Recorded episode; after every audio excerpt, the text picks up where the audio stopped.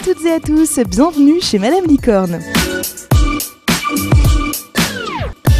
Le podcast qui va parler de faits de société vus au travers du féminisme. Pour ce deuxième épisode, on a choisi de remettre le féminisme dans son contexte historique. On va donc vous raconter le combat de ces femmes et ces hommes qui ont lutté pour l'égalité et qui ont permis à la société de se poser de nouvelles questions et d'infléchir le regard sur le passé. De la révolution à nos jours, le féminisme a grandement évolué et c'est cette évolution que nous allons vous raconter. Ça se passe tout de suite chez Madame Licorne. Bon Marie, on va pas se mentir, le féminisme c'est avant tout le combat de femmes déterminées. Mais du coup, est-ce que tu peux nous raconter un peu la jeunesse du féminisme? D'où ce courant vient-il? Eh bien Juliette, le terme féminisme est réellement apparu au 19e siècle et il a pris une tournure politique sous les plumes de Charles Fourier et d'Alexandre Dumas fils, comme euh, on le disait dans, dans l'épisode du mois dernier. Mais même si ce mot ou cette notion n'est apparu que tardivement, les femmes, elles n'ont pas attendu sa définition pour se battre pour leurs droits.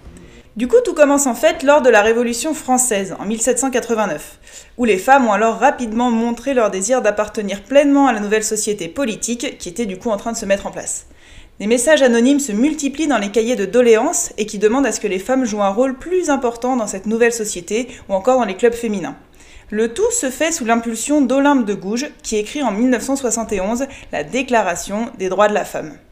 Dans les suites, lors de la Révolution de 1830, qui met en place une monarchie constitutionnelle, les femmes se constituent comme un groupe de sujets politiques et demandent un affranchissement et une émancipation. Dix ans plus tard, lors de la Révolution de 1840 qui établit du coup la Deuxième République en France, apparaissent de nombreux mouvements féminins. On voit aussi arriver les premiers numéros de La Voix des femmes, le premier magazine exclusivement destiné aux femmes. Sous l'impulsion de Louise Michel et Flora Tristan, les femmes se mettent à lutter pour avoir le droit de vivre de leur travail. Mais même si ces premiers combats féministes ont eu lieu pendant les trois révolutions françaises, ils ont malheureusement aussi été rapidement tués dans l'œuf.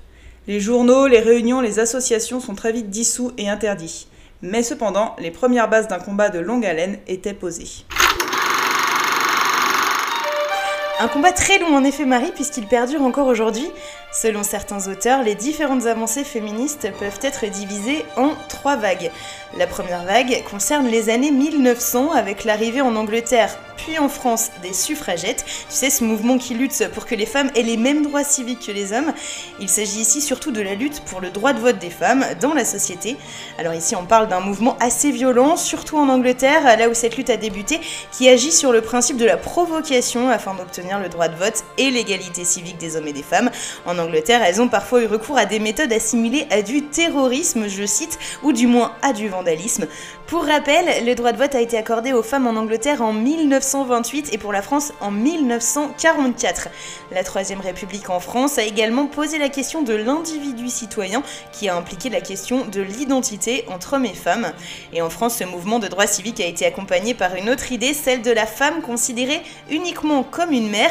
C'est l'exemple de Madeleine Pelletier, qui est féministe radicale et aussi première femme médecin diplômée en psychiatrie en France en 1906, qui a notamment déclaré que, je cite, c'est à la femme seulement de décider si et quand elle veut être mère.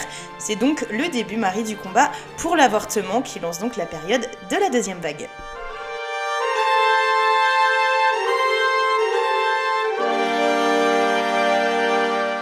Deuxième vague, Juliette, débute dans les années 70, juste après les manifestations de mai 68, qui ont initié euh, et amorcé vraiment l'ampleur du mouvement. Et ce coup-ci, c'est surtout axé sur la lutte pour le droit à disposer de son propre corps. C'est notamment à cette période qu'est apparu le mouvement de la libération des femmes, qu'on appelle aussi MLF, et qu'on assiste à la naissance des études universitaires féminines. Cette lutte des sexes, elle est surtout initiée par Simone de Beauvoir, avec la parution de son très célèbre livre Le deuxième sexe, qui permet de dissocier clairement le rôle de la femme de celui de la mère. Ce livre est surtout marqué par la célèbre phrase On ne naît pas femme, on le devient.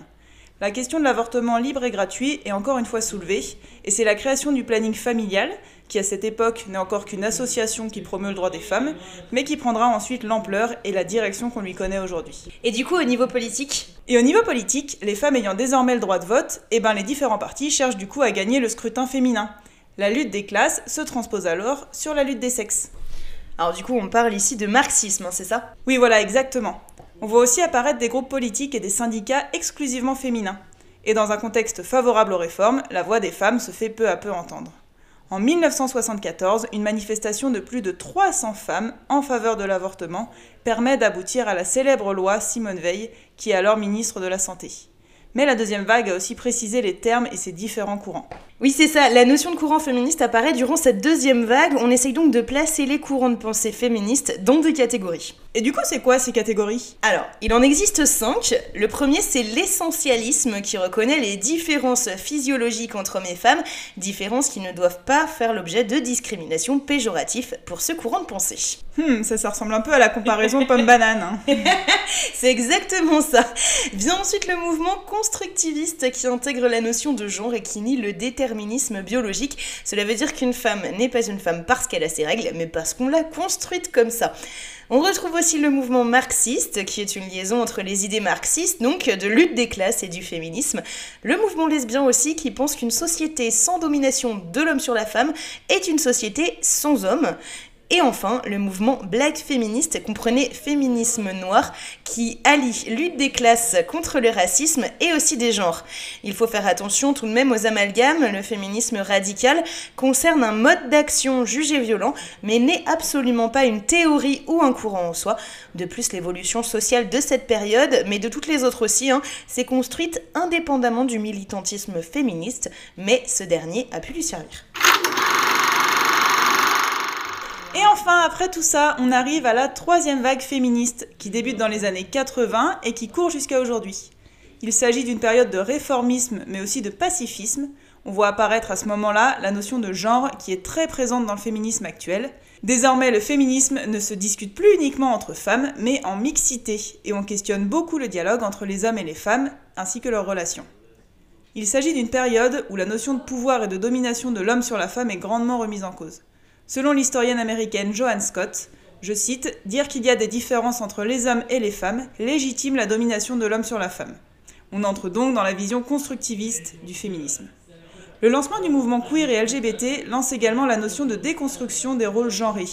Est-ce qu'une femme est vraiment obligée de porter du rose, de jouer à la dinette et de faire de la danse? Et est-ce que l'homme doit forcément faire du sport, porter du bleu et travailler pour ramener l'argent à la maison? Bon, maintenant qu'on a fait le tour de l'histoire, qu'est-ce qu'on peut dire sur le féminisme dit actuel? Alors, de nos jours, le féminisme militant, qui était plutôt au repos depuis les années 80, est en pleine recrudescence. Il s'agit ici de la prise de conscience que malgré de très nombreuses avancées en pratique, l'égalité est quand même loin d'être achevée, Prenons l'exemple euh, des pays occidentaux où les femmes travaillent et ont les mêmes droits que les hommes, où on se rend compte qu'en pratique, de nombreux sujets ne sont pas aboutis et les femmes expriment surtout leur ras-le-bol de voir les sociétés évoluer si lentement sur le sujet. Les notions de harcèlement de rue et au travail, l'avortement pour certains pays ou encore la charge mentale font partie des sujets qui sont maintenant sur le devant de la scène, des revendications qui ont une dimension mondiale, comme c'est notamment l'exemple du mouvement MeToo qui s'est exporté de partout sur le globe. En parallèle, c'est la question des droits LGBTQI+, qui prend de plus en plus d'ampleur, avec notamment les réformes sur le mariage homosexuel, mais aussi la remise en question des critères de détermination du sexe des individus. Le sexe et le genre d'un individu ont donc tendance de nos jours à être dénaturalisés, c'est-à-dire qu'il n'y a plus deux sexes différents par nature, mais plusieurs, et surtout plus de sentiments d'appartenance à un tel ou tel sexe. Certaines études queer remettent même en question la sexualité au sein de l'espace public, c'est-à-dire voir l'espace public d'un point de vue exclusivement masculin et enrichissent donc la critique de l'endocentrisme. Alors l'endocentrisme, tu vas me demander qu'est-ce que c'est? C'est, on le précise selon Wikipédia, euh, un mode de pensée conscient ou non consistant à envisager le monde uniquement ou en majeure partie du point de vue des êtres humains de sexe masculin. On est donc complètement dans le thème. Bon, en clair, on peut donc parler non pas de sexe masculin et féminin, mais bien de genre, c'est-à-dire ce qui nous fait sentir femme ou homme, ou les deux, ou aucun. Mais du coup, qu'est-ce que c'est, Marie? Est-ce que tu peux nous en dire plus? Eh bien, effectivement, le genre, c'est une notion qui est vraiment importante dans le féminisme. Selon le dictionnaire Larousse, le genre s'est défini comme étant l'ensemble des traits communs des êtres, ou à des choses caractérisant et constituant un type, un groupe, un ensemble, sorte et espèce. Il s'agit également de la manière d'être de quelqu'un, le comportement, l'attitude, l'allure de quelque chose. Cette définition ne prend donc pas du tout en compte le sexe euh, biologique de l'homme ou de la femme, mais bien d'être agissant de la même manière ou de manière différente. La société, elle a déterminé que si l'homme et la femme sont différents physiologiquement, alors leur comportement doit être différent, et donc être considéré comme de genres différents. Alors qu'en théorie, deux personnes, quel que soit leur sexe, pourraient très bien agir de la même manière. Attention là aussi, supprimer cette notion de genre ne revient pas à gommer ce qui fait d'une femme une femme et d'un homme un homme, mais de comment la société a déterminé elle-même ce qui faisait une femme une femme et un homme un homme au niveau moral et non physique. La théorie du genre, ça revient donc à dire qu'il existe l'homme avec un grand H en tant qu'espèce et sans aucune distinction de genre. Certaines théories féministes tendent même à gommer toute différence physique. Comme on en a discuté dans le podcast précédent, l'égalitarisme absolu n'est pas quelque chose pour autant qui nous semble être la bonne voie à suivre. D'autant qu'on aurait tendance à vouloir alors calquer le rythme et le fonctionnement de la femme sur l'homme, plutôt que de reconnaître qu'il existe des fonctionnements différents, mais encore une fois sans que l'un soit supérieur à l'autre. Et encore une fois, ces comportements sont loin d'être déterminés seulement par le sexe biologique. Les personnes lesbiennes, gays, bisexuelles, transidentitaires, queer, intersexes, asexuels, pansexuels nous montrent bien qu'il est obsolète de vouloir se ranger les uns, les unes et les autres dans seulement deux catégories. Certes, la biologie détermine certaines choses, mais certainement pas tout ce qui fait notre fonctionnement et personnalité. Et je pense qu'il est vraiment urgent de casser ces clichés garçon-fille dans lesquels beaucoup de personnes ne se retrouvent pas et qui excluent de ce fait une grande partie de nos sociétés. Pour conclure donc, historiquement le féminisme c'est une affaire de droit, de sexe, de genre et de combat pour l'égalité entre tout ça. Un mouvement ou courant de pensée qui a été et est toujours très politisé, mais on s'en rend peu un peu compte qui touche absolument tous les domaines de notre société, que ce soit les différentes branches de métier, mais aussi dans les groupes d'amis, à l'école ou dans notre façon même, consciente ou non, d'éduquer nos enfants ou de voir la société. Et pour le prochain épisode, on reste sur le thème des injonctions sociétales, puisqu'on va vous parler de poils. Depuis quand s'épile-t-on Quelles en sont les raisons, les tabous et les habitudes qu'il existe autour de ce sujet dans nos sociétés, mais aussi ailleurs dans le monde